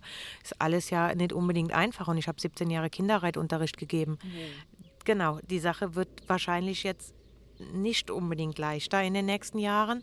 Und ähm, wenn du eine Kritik geäußert hast, weil Kinder vielleicht zu laut und zu schnell am Pferd waren, dann ist natürlich das alles schon falsch. Und ich habe dann tatsächlich nach 17 Jahren, wobei ich auch sagen muss, meine Unterrichtspferde sind quasi auch mal ausgestorben dann über Alters, aus Altersgründen, ähm, damit aufgehört. Wirklich aufgehört, weil ich gesagt habe, naja, hm, ist jetzt nicht unbedingt mehr mein Weg. Und dieses Jahr habe ich tatsächlich angefangen, hier mit dem Blue zum Beispiel, meinem alten Turnierpferd, ähm, Reitstunden zu geben, weil ich sage, wie sollen sie denn lernen, wenn das niemand mehr macht? Also bei uns in der Gegend haben in dem letzten Jahr zwei äh, Reitställe zugemacht. Also wow. die machen keinen Reitunterricht mehr. Einmal Englisch, einmal Western. Ähm, äh, und ich hatte ja vorher schon aufgehört. Und ich habe gesagt, eigentlich ist es unfair. Du kannst ja nicht über irgendwas schimpfen, wo du sagst, keiner lernt mehr richtig reiten und tust aber nichts dafür. Und dann habe ich gesagt, okay, ich biete das an. Ich gebe mir im Blue jetzt wieder Reitstunden. Unter anderen Bedingungen, also in einem Monatsabo, weil die kurzfristigen Absagen wollte ich mir jetzt wirklich nicht mehr geben. Und äh, mache das in einem Monatsabo und habe überwiegend natürlich Erwachsene, weil reine Kinder im Einzelunterricht ist natürlich auch teuer dann ne, im Verhältnis. Und mache das jetzt wieder und macht mir echt riesen Spaß. Mhm. Ja, da habe ich auch mit dem äh, Eckert äh, länger drüber gesprochen. Also es ist vergleichsweise schwer, überhaupt in den Western-Reitsport reinzukommen, wenn du nicht direkt das Investment eines eigenen Pferdes machst. Ne? Also ich sag mal, mit dem eigenen Pferd kannst du dann aussuchen, zu welchem Trainer du hingehst. Aber ich finde, ähm, das Angebot an gut ausgebildeten Schulpferden und Trainern, die dir ein solides Basiswissen erstmal mitgeben und ein Gespür für das Hobby und um was es da so gehen kann, das ist schon sehr dünn gesät. Ja, und genau aus dem Grund. Ich meine, ich beobachte ja auch die letzten Jahre hier die Gegend und die Reiter und so. Und woher sollen sie es können? Und ich meine, die, die jetzt zum Beispiel zu mir zum Reiten kommen, die lernen hier auch, wie hole ich das Pferd von der Weide? Warum drehe ich mein Pferd um, bevor ich das Halfter abmache und lasse das Pferd wieder auf die Weide gehen und so Sachen. Ähm, wo kriegen wir die Pferdemenschen der Zukunft denn sonst her? Mhm. Das mit dem Umdrehen und Halfter abmachen, das habe ich einmal nicht gemacht, gell? Ich habe so in die Nieren gekickt gekriegt. Das war das unangenehmste von der Welt, was mir, glaube ich, mit Pferden je passiert ist. Wenn wir die eine Sache, als ich mal noch dachte, Englischreiter sein und springen wäre eine coole Idee, wenn wir das mal ausklammern. Ja, also es ja, gut, jeder hat so seine Vergangenheit, ja. Ja, lernen durch Schmerzen. Also ja. passiert mir ständig. Also meine Reitschüler haben hier eigentlich toi toi toi, ne? Keine Unfälle, die Statistik führe ich an. Ja. Und ansonsten, ähm, ja, ist eigentlich, eigentlich so diese Umgangsgeschichte ist so wichtig. Und ich glaube, da war so ein bisschen auch mein Frust, die Eltern wollten wirklich nur die Kinder auf dem Pferd sehen. Und diese Umgangsgeschichten oder Theorie im Winter bei schlechtem Wetter, damals hatte ich keine Halle, ich hatte einen mit Litze eingezäunten Holzhackschnitzel Buckelreitplatz ähm, in meinem alten Zuhause, wo man 200 Meter hinlaufen musste vom Stall. Ähm, da war kein Interesse dran. Und das ist so schade, weil ich einfach denke, das ist doch erstmal der Anfang, um mit einem Pferd zusammenzuwachsen. Weil denen will ich doch eigentlich kein Pferd verkaufen der kein Halfter anziehen kann. Ich will die jetzt nicht alle über einen Kamm scheren, weil es war eine tolle Zeit. Ich hatte wirklich tolle Kinder. Ich hatte auch mega freundlich tolle Eltern. Es hat echt viel Spaß gemacht, aber so der Großteil der Entwicklung geht schon in eine andere Richtung. Und wie gesagt, eigentlich war mein größtes Problem die fehlenden Pferde. Meine Turnierpferde damals wollte ich natürlich dafür nicht hergeben. Ähm, das war ja auch so ganz mein Anfang meiner Turnierreiterei ähm, oder meiner wieder Turnierreiterei. Und dann habe ich gesagt, ich kann das einfach nicht mehr leisten. Und der Blue jetzt mit seinen zwölf Jahren ist natürlich ein mega Schulpferd. Ich meine, du kennst auch einige äh, Englischreitschulen und sonstiges so was hat man natürlich selten. Ne? Ja. Du legst einen Schenkel an und er geht tatsächlich davon weg. Ja. Wenn du jetzt gerade Turnierreiterei ansprichst, so disziplinmäßig, also ich ordne dich so ganz klar in dem kompletten Allround-Bereich ein. Ist das immer noch so oder hast du so eine Disziplin mittlerweile, wo du sagst, da schlägt mein Herz? Also ich glaube, wenn ich eine raten müsste, wäre es wahrscheinlich der Trail. Ja, witzigerweise ist irgendwie der Trail geworden. Also, wir wollen ja ehrlich sein, ne? Ja. Ich hasse die Showmanship. Also das war so nie mein Ding, aber ich liebe den Trail in Hand, also irgendwie seltsam. Aber ähm, Hunter-Klassen sind jetzt auch noch nichts für mich. Also wenn wir das uns in fünf Jahren anhören und ich reite Hunter, gut, dann ist das so. Aber Hunter und Showmanship ist so gar nicht mein Ding. Ich liebe die Western Riding. Ähm, wahrscheinlich wegen der Pepsi. Ich habe ja, ich habe LK3 mit Western Riding angefangen, bevor ich andere Sachen reiten konnte. Ähm, und ja, ich liebe mittlerweile auch den Trail, tatsächlich. Obwohl diese Aufbauerei ja. kam so aus den Kinderreitstunden, da baut man halt Trail auf. Ne? Und ich habe eine sehr liebe Freundin, die ich auf den Turnieren kennengelernt habe. Und die Evi hat mir damals beigebracht, wie man Trail abläuft. Ich hätte nie einen Trail abgelaufen 2010. Äh, wieso läuft man jetzt den Trail ab? Ich laufe dann halt mal hinterher. Heute laufe ich auch richtig einen Trail ab. Aber das sind so Sachen, macht schon sehr viel Spaß. Und ähm, ja, meine Pferde sind natürlich auch cool. Ich gehe viel ins Gelände. Die haben auch als Jungpferde, als Handpferd schon echt eine Koordination, wie sie ihre Füße bewegen. Das fällt denen echt leicht. Klar muss ich Trail reiten. Du bist nämlich auch immer eine von den drei Startern in den Horse- und Dogtrail-Klassen gewesen, die wir damals ja hatten. Und äh, du machst ja auch tatsächlich mit den Hunden äh, ganz, ganz viel auch, äh, wo kein Pferd dabei ist, sondern du arbeitest mit deinen Hunden auch aktiv im Hundesport an Schafen. Ja, ich habe ja schon immer Border Collies gehabt und mit meinem ersten Border Collie habe ich zwölf Jahre richtig im Verein und sehr intensiv Rettungshundearbeit gemacht, mit Einsätzen und allem drum und dran. Ähm, der eigene Hof hat tatsächlich äh, ja, die Zeit gefressen, zum Training zu fahren. Damit habe ich dann aufgehört. Und wir sind ja, das wissen ja auch viele, die uns bei Facebook immer so sehen, sehr große Großbritannien-Fans, Schottland-Fans. Und klar, der Border Collie arbeitet da an den Schafen.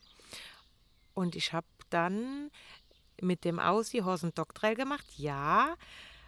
und habe dann irgendwann, jetzt muss ich mal gerade überlegen, ich glaube noch gar nicht so lange, vor drei Jahren angefangen, die Hunde an den Schafen zu trainieren. Weil ich das Glück hatte, ähm, eine Trainerin ganz in der Nähe zu haben, die sehr, sehr erfolgreich startet, sehr erfolgreich züchtet und ähm, mich echt unterstützt. Mhm. Und danach habe ich auch wieder ein ganz gutes Gefühl für meine Reitschüler gekriegt, weil ich stelle mich so doof an beim Hüten. so doof. Und man kriegt viel mehr Verständnis für die eigenen Schüler, weil die können nichts dafür und ich kann auch nichts dafür, weil weißt du, im Uhrzeigersinn ist come by und aus dem Uhrzeigersinn ist away und das ist dann links und rechts und du verwechselst auch rechts und links beim Hüten. Und das ist schon eine coole Nummer. Jetzt ist das einfach, aber das hat echt lange gedauert. Und ähm, ja, ich habe einen kleinen Trainingstrupp Schafe jetzt. Das heißt, du hast eigene Schafe jetzt? Ich habe 15 Pferde, wollte ich nochmal erwähnen, ähm, aktuell. Und habe, gut, davon sind aber auch einige Verkaufspferde und habe aber aktuell ähm, vier Mutterschafe und fünf Lämmer. Und wie viele Hunde? Ich glaube, wir müssen hier abbrechen jetzt. Äh, drei. Ich habe den Aussie, der ist jetzt gerade die Tage zehn geworden. Ähm, habe die zwei Border Collies. Der eine ist, wird fünf dieses Jahr und der andere wird drei. Mhm. Der Dreijährige ist natürlich so wirklich ja, der richtige Hütehund, ne? aus einer klassischen Hütelinie. Der andere ist so ein bisschen Pleasure, mal Raining gezogen.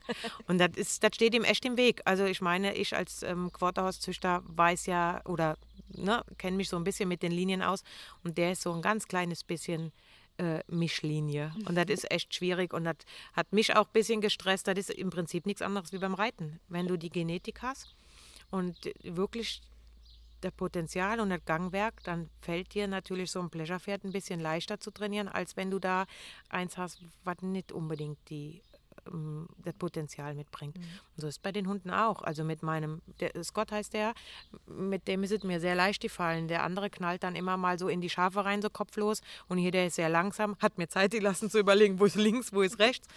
Und das macht schon Spaß. Also ich meine, der könnte natürlich auch viel besser sein, aber mir fehlt da auch die Zeit. Ne? Und ist halt schon so, dass ich versuche, ein bis zweimal die Woche zum Training zu fahren. Und das macht richtig Spaß. Mhm.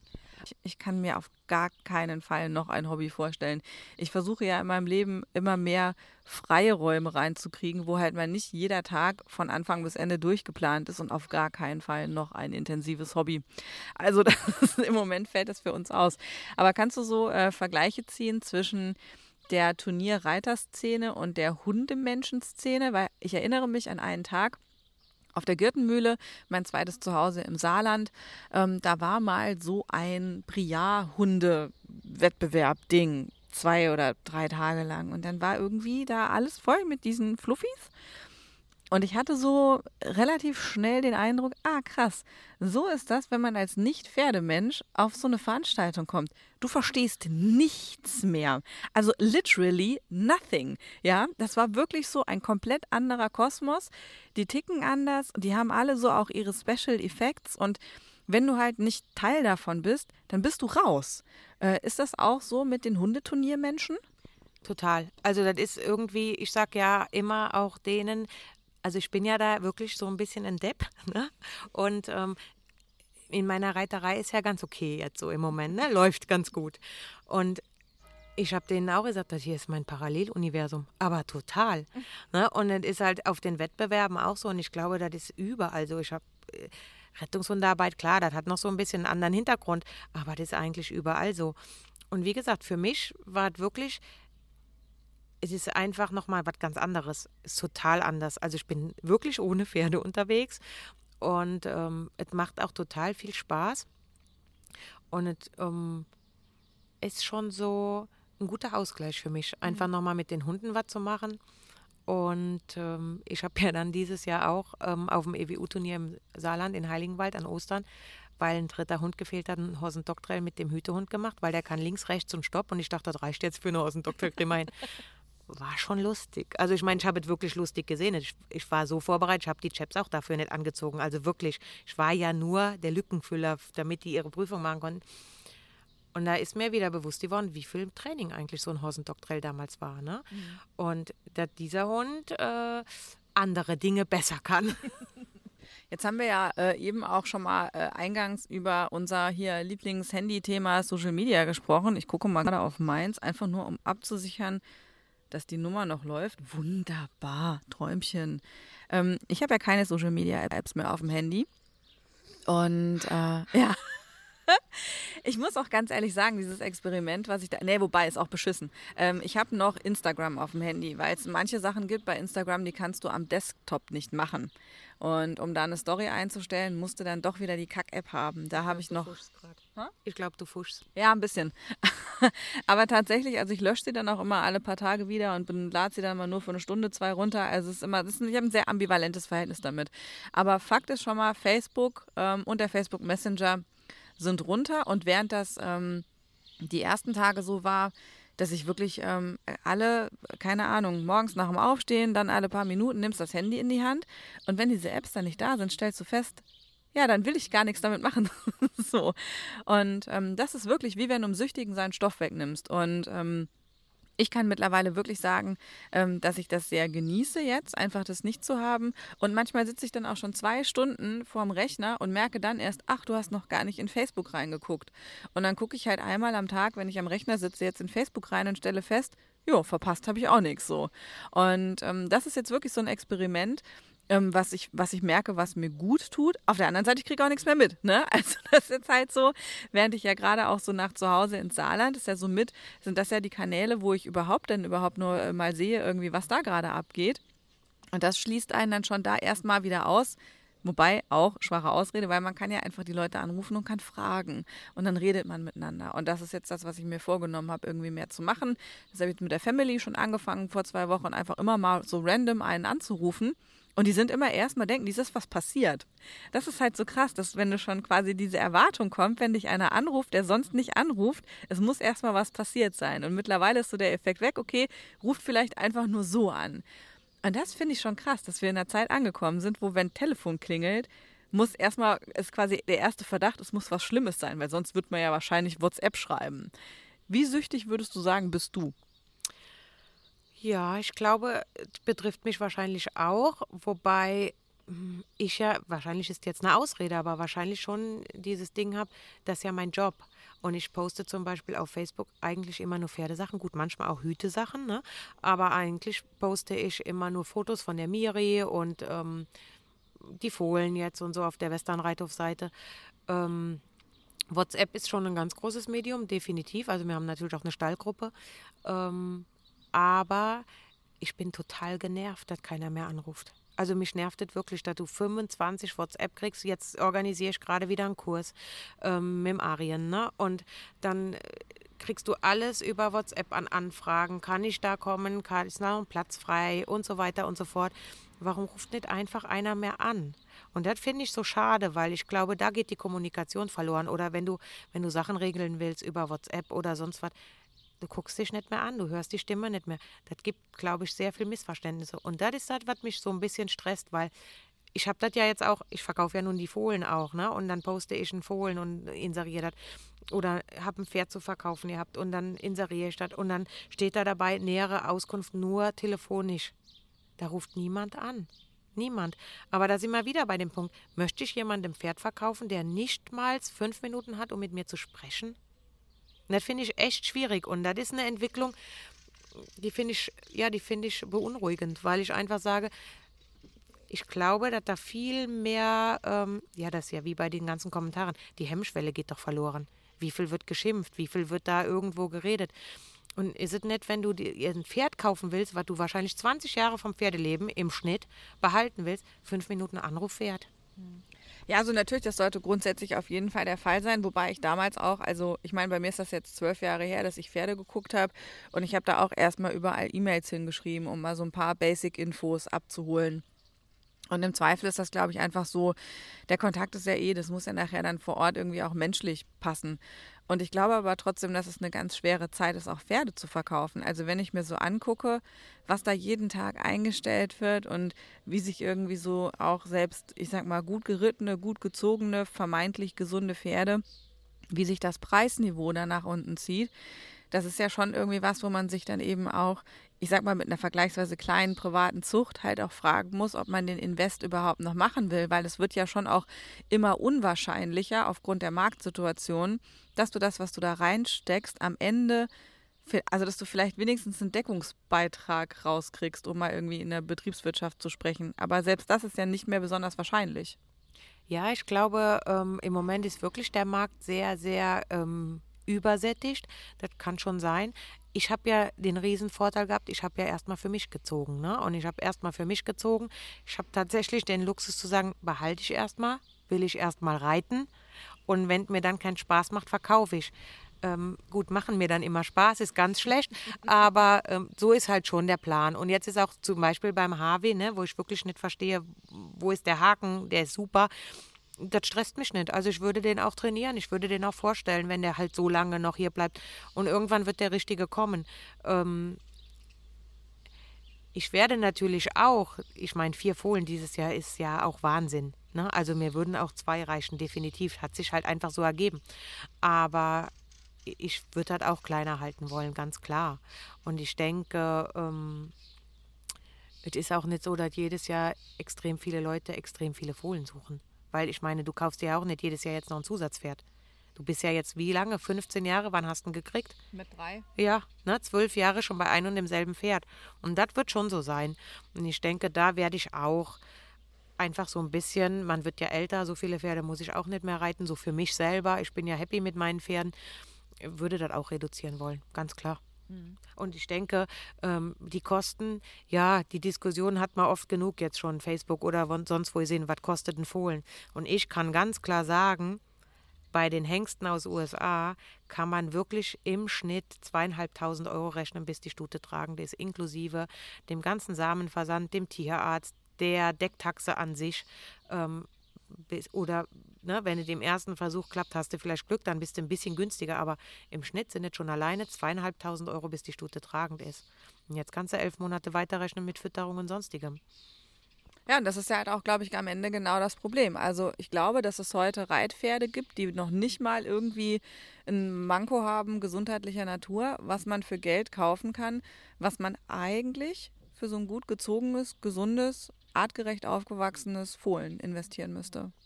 Ja, ich denke, das ist wirklich so. Und ähm, du hast natürlich auch so viel Chance, so viel zu gucken, dadurch, dass diese ganzen Social-Media-Geschichten sind. Du kannst ja überall gucken. Früher war, wie hieß das denn, Pferdeanzeiger und das Gelbe hieß äh, Pferdemarkt. Ja. Das waren zwei Zeitungen, die konntest du dir kaufen. Die habe ich mir immer gekauft, weil ich wollte ja immer Pferde gucken, die ich mir nicht leisten konnte. Aber das sind alles so Sachen, das gab es früher. Und heute, ähm, also da gibt es ja alles Mögliche an irgendwelchen Möglichkeiten, wo du inserieren kannst. Ja, also am Ende ist ja aber auch so, ich sag mal, wenn du hier, das ist ja alles deins, ne? Du musst ja jetzt quasi nicht 15 Mal irgendwo Mieter als Einsteller zahlen. Dann würde man sich ja ganz schnell überlegen, ob man tatsächlich 15 Pferde haben muss. Und auch das Einsteller sein. Also ich sag mal, bei uns irgendwie, ähm, wenn ich mit der Miete, mit der wir damals eingestiegen sind, ja, da würde ich mir tatsächlich auch noch überlegen, jetzt schon einen zweiten dazu zu stellen. Mittlerweile hat das aber auch alles so angezogen, dass ich halt sage, okay, ich warte halt noch mal zwei oder drei Jahre, die der Dicky älter werden darf, bis ich dann den zweiten dazu nehme, weil das halt auch, wenn du halt nicht dein eigenes kleines Wendy-Paradies hast, dann geht das Einstellersein halt auch ganz schnell ordentlich ins Geld und du weißt halt auch nicht, wenn du einen halt immer mit so Special Effects hast, ja, was dann halt auch noch on top kommt. Also ich weiß gar nicht, ab, ab, ab wann irgendwie äh, ich, äh, ich das mir persönlich dann irgendwie auch so zutraue. Das ist so eine Entscheidung, vor der habe ich heute schon Schiss. Ja, aber ich glaube, da bin ich ja der ganz falsche Ansprechpartner für bei 15 Pferden, weil ich ähm, bin ja, glaube ich, doch der Pferdemessi, der jetzt gerade eher auf den Zug geht. Ne? Ja. Ähm, gut, Chattys zählen nicht, Absetzer zählen nicht, also wir haben gar nicht so viele. Ja, aber generell ist das, ich verstehe das total und ich denke auch, ähm, du musst dir schon, ich meine, ich habe ja jetzt auch schon ein paar Pferde verkauft, auch an Leute, die tatsächlich über die Pferde von mir überhaupt erst mit der Reiterei angefangen haben. Das waren ja schon sehr viele. Die sind sehr happy mit ihren Pferden. Die mussten auch lernen, dass das natürlich viel Geld kostet, dass das viel Arbeit ist, dass das viel Verantwortung ist, dass man auch reiten lernen muss.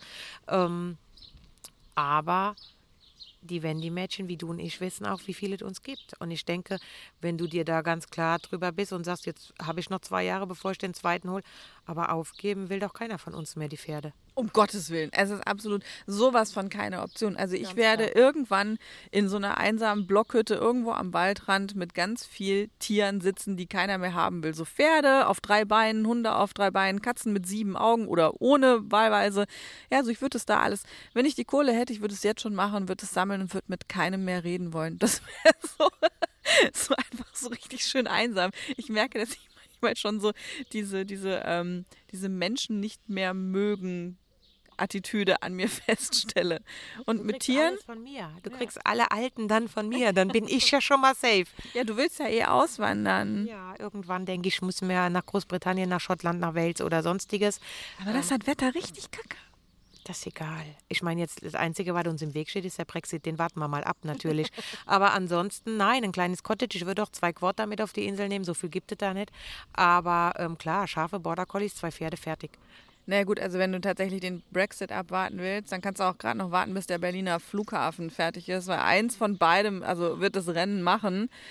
Aber es ist, also ich meine, das ist ja schon krass, wenn man dann sagt, man will hier wirklich alles, was man sich auch so Stein für Stein dann aufgebaut hat. Bist du dir jetzt wirklich schon sicher, dass du das dann auch alles hier lassen kannst? Äh, Naja, ich dürfte, ich müsste dann irgendwann demnächst aufhören zu züchten, damit die alle älter werden und nicht irgendwie ne, noch mehr mitzuholen ist. Aber ansonsten, ähm, im Moment, glaube ich, steht es immer noch auf dem Plan. Du hast ja aber auch eingangs ähm, gesagt, du hast jetzt gerade nicht so die beste Grundstimmung, was so dein Pferdemädchen-Thema angeht. Ist das so der Punkt, der dich dann auch so ein bisschen mehr Richtung Auswandern treibt? Also ist das das Level gerade? Nee, ich glaube, das ist generell so ein Plan, den wir haben, weil wir beide ja sehr, sehr ähm, gerne da sind, weil wir gerne diese Natur haben, weil es einfach ein ganz spezielles Gefühl ist, glaube ich, was wir da haben, beide, der Alex und ich. Und der ist ja sowieso immer so, ne, damals Immo-Scout und alles geguckt. Der ist, glaube ich, eher so der, der sagt, ich will noch was anderes machen. Also ich glaube, das ist schon immer noch der Punkt, ähm, man wird ja älter und ich glaube nicht, dass ich mit äh, 60, 70 hier noch den ganzen Hof versorgen muss, weil das ist schon viel. Ne? Und die Grundstimmung, klar, es ist total schwierig, jemanden zu finden, den du einstellst für die Stallarbeit. Das heißt, ich mache tatsächlich alles selber von der Misterei. Klar habe ich Hilfe, keine Frage. Und denen bin ich auch total dankbar und kann mich echt drauf verlassen immer. Ähm, danke, Heidrun. Ähm, aber das sind dann wirklich so Sachen, ähm, wo ich einfach langfristig denke. Und ich glaube, vor 20 Jahren als Wendy-Pony-Mädchen hast du schon noch gedacht, das kannst du immer. Und ich habe zum Beispiel meine Freundin, die hat damals ähm, im selben Alter wie ich jetzt bin, alle ihre Pferde verkauft. Und ich konnte die nie verstehen. Und ich glaube, ab einem gewissen Punkt kannst du das schon verstehen. Weil diese Arbeit und dieses Gefühl mit 15 Pferden kann doch wahrscheinlich mit zwei auch schön sein und entspannt. Ich meine, wie super bin ich durchtrainiert für zwei Pferde. Ne? Also in dem Moment, glaube ich, ist das schon eine Erleichterung. Und ab einem gewissen Alter habe ich so für mich überlegt, will ich das nicht mehr so haben. Ja, ich habe auch so den Eindruck, dass eigentlich so weniger die Pferde und die Arbeit mit den Pferden äh, das sind, was du so ein bisschen ätzend findest. Es ist, glaube ich, alles mehr auch so ein Pferdemädchen-Thema tatsächlich. Ja, ich glaube, dass diese Kundschaft, ähm, also jetzt nicht nur für mich, ich unterhalte mich ja auch mit Trainerkollegen, ne, dass diese Kundschaft echt auch ein einen Reiz gibt, ne, den du so ein bisschen, wo du gucken musst, wie komme ich damit klar, weil das ist, ich glaube auch, dass das mit Social Media zu tun hat, weil immer schneller, besser, günstiger ähm, ist so ein Thema. Ich habe noch Glück, wie gesagt, ich mache echt wenig Trainingspferde und ich mache auch das mit den Reitstunden, da lassen die Leute sich von mir auch ähm, erklären und ich habe da Zeit für. Aber generell ist es, was mir ganz schlimm ist, ist, die Pferde bleiben mir auf der Strecke. Ich habe da, wie du eben auch gesagt hast, mit deiner Blockhütte, ne? aber die Pferde müssen es für mich immer gut haben. Und das ist mir ganz wichtig. Und wenn du dann siehst, dass ganz viele Pferde gar nichts dafür können, was da gerade passiert, Unwissenheit. Ne? Es wird doch heute viel mehr gegoogelt, als dass der Tierarzt angerufen wird. Ich meine, er hat doch studiert. Klar, es gibt gute Tierärzte, es gibt schlechte Tierärzte. Die Erfahrung haben du gemacht und ich gemacht in den letzten Jahren. Aber ähm, ich muss doch irgendeinem haben, dem ich vertraue, den ich frage. Den Trainer. Warum muss ich den Trainer in Frage stellen und gehe zum nächsten? Trainerhopping, ein Riesenthema. Ich sage dem einen, du musst bitte da und da drauf achten. Am, am nächsten Tag kommt der nicht mehr und geht zum nächsten Trainer. Passiert mir auch. Passiert ja jedem. Warum kann man sich da nicht durchbeißen? Alles, was du hier siehst, ist einfach 30 Jahre den Arsch zusammengekniffen. Darf ich dazu sagen? Auf jeden Fall. Den Arsch zusammengekniffen, um den Traum zu haben. Und ich habe damals gesagt, irgendwann steht da eine Halle. Da war gar keine Halle geplant und die Halle steht jetzt da. Und ich denke, das würde vielen Leuten und wie vielen Pferden nochmal ganz andere Werte vermitteln, da dran zu bleiben. Hm. Das ist, glaube ich, auch einfach so ein Thema. Also es wird ganz viel auf Equipment und Perspektiven geguckt, aber ganz wenig auf die Basis und auf die Groundwork. Also das glaube ich schon auch. Ähm, du bist ja gar nicht auf Instagram. Das heißt, wir können so dieses ganze Influencer-Thema im Grunde bei dir auch ausklammern. Oder kriegst du hier in der Vulkaneifel, kriegst du da was von mit? Nein. Und ich weigere mich auch immer noch auf Insta, weil, wie gesagt, Facebook habe ich eigentlich äh, echt genug. Und das mit dem Messenger vom Handy schmeißen ist auch mein Plan. Mal gucken, wie das funktioniert. Nein, gar nicht. Und ich glaube, also ich glaube, ich bin auch ein ganz schlechter Influencer. Nee, aber also ich meine, das wäre ja was, was unserem Sport, wenn das gut gemacht wird, auch helfen könnte. Ne? Also ich meine, da kannst du halt dadurch, dass die ganzen, äh, ich sag jetzt mal Teenager und junge Erwachsene, äh, Generation X, Y, Z und wie auch immer, dadurch, dass die den ganzen Tag eh über diesem kleinen Bildschirm hocken, und durch diese Netzwerke zocken. Es wäre ja wiederum ein Kanal, wo jemand, wenn er sich halt Mühe gibt, halt auch entsprechend Informationen transportieren kann. Es müsste ja nicht nur sein, wie schminke ich mir am geilsten Smoky Eyes. Ja, also wie viele YouTube-Videos gibt es dazu, wie sich Mädchen hier die Augen und andere Sachen anmalen? Es ist zum Teil wirklich, es ist schreiend absurd. Und ich bin auch wirklich schon weit genug weg, Gott sei Dank, um auch diesem ganzen YouTube-Thema nicht mehr folgen zu können. Aber wusste zum, zum Beispiel, es gibt so ein Ding, ich weiß nicht genau, wie das heißt. Aber du musst dir jetzt vorstellen, zwei Jungs spielen ein Computerspiel und dann können andere im Internet denen dabei zugucken, wie die ein Computerspiel spielen. Und das ist ein Ding. Es gibt Firmen mit 100 Mitarbeitern, die sich um so einen Kram kümmern. Und das ist so, wo ich denke, krass. Und das ist irgendwie die Welt, in der wir leben. Und dann ist es doch kein Wunder, wenn auch in der digitalen Kommunikation manchmal Sachen schiefgehen, weil wir kommen ja schon gar nicht mehr mit. Wir wissen ja schon gar nicht mehr, also ich sage jetzt mal Beispiel Fortnite, was ein in, in, Anführungszeichen erstmal nur ein Spiel ist, aber auch eine Community. Die gehen da rein, Millionen von Menschen, auch um sich zu unterhalten. Das ist deren Second Social Life. Und irgendwie ist ja nicht nur die Frage, wie können wir Westernreiten irgendwie im Alltag besser machen. Ich glaube, dass wir uns tatsächlich auch fragen müssen, wie können wir das Thema in diese Kanäle reinbringen, weil da findet halt jetzt das statt. Ich kenne gar kein Fortnite, ähm, aber ich glaube, für, ich würde das nie wollen. Erstens ist mir meine Zeit dafür ja zu schade. Deswegen ist natürlich, also ich bin zum Beispiel büromäßig echt sehr unorganisiert wahrscheinlich. So, weil ich bin ja selten am PC gewesen. Deswegen ist für mich so ein iPhone natürlich toll, weil ich kann E-Mails verschicken, ich kann Sachen organisieren. Das ist wirklich für mich eine Erleichterung, weil das kann ich vom Pferd aus ähm, machen, wenn das jetzt ne, nötig ist. Aber ich glaube und ne, ich weiß, für mich weiß ich, ich will das gar nicht so mitmachen. Ich will einfach dieses Leben hier ähm, wieder an die Leute bringen. Deswegen möchte ich, dass man mich anruft und einen Reitstundentermin ausmacht. Deswegen möchte ich, dass man hier hinkommt und will äh, reiten oder sonstiges. Weil ich habe zum Beispiel ganz viele, die genau das wieder suchen, die selber sagen, ich will gar nicht in dieses äh, digitale Leben rein, ich will auf das Pferd, ich will durch den Busch reiten, ich will entspannen. Und ich glaube schon, dass wir da wieder hinkommen können. Also ich glaube schon, dass es wieder so einen Weg gibt, wo sich sowas auch entwickelt. Also ich glaube daran und ich möchte das auch gern machen und ich will auf gar keinen Fall noch mehr Zeit ähm, im Internet verbringen und da Sachen hinschreiben. Ich finde doch viel besser, die kommen her und lernen das alles kennen. Oder die Fohlen. Ne? Oder so überhaupt dieses Leben. Ich habe zum Beispiel jetzt auch ähm, wenn ich die Reitercamps mache, die Kinder lernen die Fohlen kennen, die Kinder lernen die kleinen Schafe kennen, die Kinder lernen die Katzen kennen die müssen doch auch dieses ganz Normale noch mehr kriegen. Wenn ich das doch jetzt wieder über das Internet bringe, bin ich doch nicht besser. Ich finde, das ist ein sehr schöner Gedanke. Eigentlich ein bisschen mehr Offline-Zeit verbringen. Und ähm, ich kann diesen Ort hier zum Offline-Sein nur empfehlen. Also mir kommt es wirklich vor, als wäre ich in Urlaub gefahren. Das ist echt, das ist so krass. Das ist so eine schöne Idylle und auch schon die Fahrt hierher, diese weite Sicht. Also ich Eifel mag ich ja eh total gerne und hier so das Ganze an der Mosel lang und so. Das ist schon alles voll schön. Ich finde es wunderschön und ich würde gern wiederkommen. Du darfst jederzeit kommen und nächstes Mal bringst du dein Pferd mit. ja, ich muss ihm leider dann noch das Verladen beibringen. Also es könnte noch so 100 Jahre dauern. Wenn er die durchhält, dann bringe ich ihn nächstes Mal mit. Der Plan B ist, du kommst einfach mit dem leeren Anhänger und nimmst den Harvey mit. ja, mal schauen. Dann, äh, ja, wenn ich bis dahin das große Sparschwein gefunden habe, dann können wir das auf jeden Fall machen. So, die Glocken sagen, es ist wie viel Uhr? 20 Uhr. 1a. Vielen Dank, Manu. Gerne, hat Spaß gemacht. Ja, mir hat es auch sehr, sehr viel Spaß gemacht. Ähm, ich hoffe, euch auch. Das war Folge 4 von Live, Love, Ride, der Pferdepodcast von und mit Sabine Blank und heute mit Manuela Berg. Alle Infos findet ihr im Internet liveloveride-podcast.de. Ich mache gerade eine Social Media Pause, deshalb ähm, ihr dürft natürlich jederzeit gerne und ihr sollt auch bei Facebook und bei Instagram gerne schreiben und wenn euch das gefallen hat, auch gerne diese Folge teilen aber eben äh, jetzt nicht unbedingt damit rechnen, dass ich sag mal so in dem äh, klassischen Zeitraum äh, die Antwort auch kommt, wie man das sonst so gewohnt ist. Äh, E-Mail, die kriege ich auf jeden Fall direkt aufs Handy und äh, von daher sendet mir gerne euer Feedback an sabine at podcastde da würde ich mich sehr freuen.